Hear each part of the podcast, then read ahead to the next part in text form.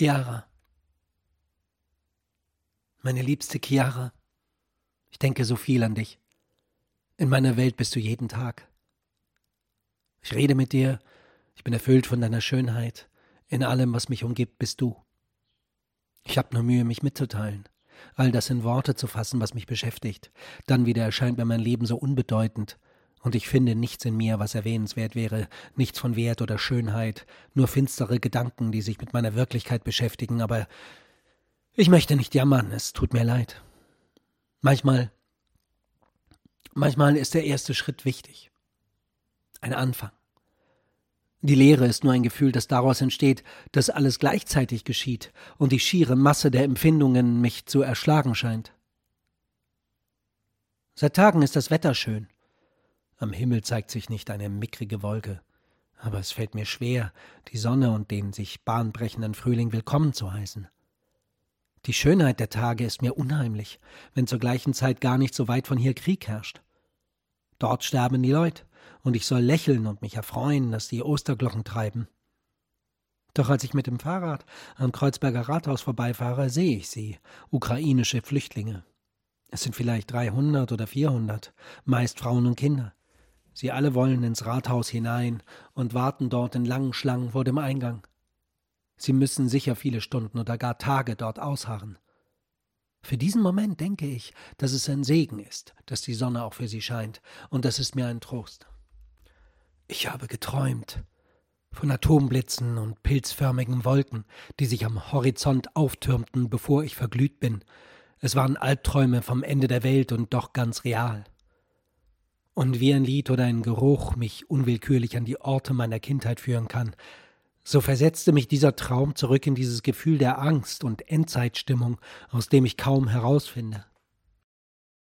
Ich grüble und denke und wege ab und wege auf. Dabei wäre es so einfach zu reden, bevor die Wut und die Angst so groß geworden sind, dass ich gar nicht mehr damit umgehen kann. Ich wüsste so gerne, Chiara, wie es dir geht. Ich wünschte, wir würden miteinander reden. Ich wünschte, du hättest eine Ahnung von dem, was ich für dich empfinde. Wusstest du, dass ich meditiere? Es gibt da diese Theorien, die ich faszinierend finde, dass man durch Meditation das Quantenfeld, das uns alle umgibt, erfahren kann, indem es unendliche Möglichkeiten der Existenz gibt. Aber so oft ich es versuche, ich begegne immer nur mir selbst. Trotzdem bin ich froh, wenn ich manchmal für einige Sekunden oder Minuten meine Gedanken so weit beruhigen kann, dass ich nicht denke. Oder denke ich nur, fällt mir ein Kinderreim ein, den ich auswendig gelernt habe in meiner Jugend. Denke nie gedacht zu haben, denn das Denken der Gedanken ist gedankenloses Denken. Wenn du denkst, du denkst, denkst du nur, du denkst, denken aber tust du nie. Der Witz daran ist, dass du es so schnell aufsagen musst, wie du kannst. Wetten, dass ich gewinne? Ich werde jetzt einkaufen gehen und diesen Brief werde ich an meinem Herzen tragen. Ich weiß, dass du heute arbeitest. Ich kenne alle deine Zeiten. Heute ist Freitag und du hast die Frühschicht, bis du um 14.30 Uhr endlich nach Hause gehen kannst. Ich werde dich anschauen und ich werde vielleicht einen Blick aus deinen strahlenden Augen erhaschen, der mir den Tag versüßen wird.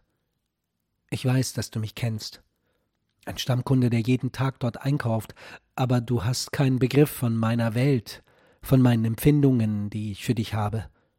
Wenn du es wüsstest, wärest du sicher sehr beunruhigt, deswegen behalte ich mein Geheimnis für mich.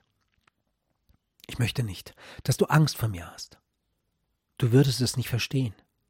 Vielleicht, wenn das Schicksal uns zusammenführt, werde ich mich dir offenbaren und alle meine Briefe zeigen, doch bis dahin bleibe ich dein unbekannter Verehrer, der dich aus der Entfernung liebt. Bis dahin werde ich dich immer beschützen. In Liebe, dein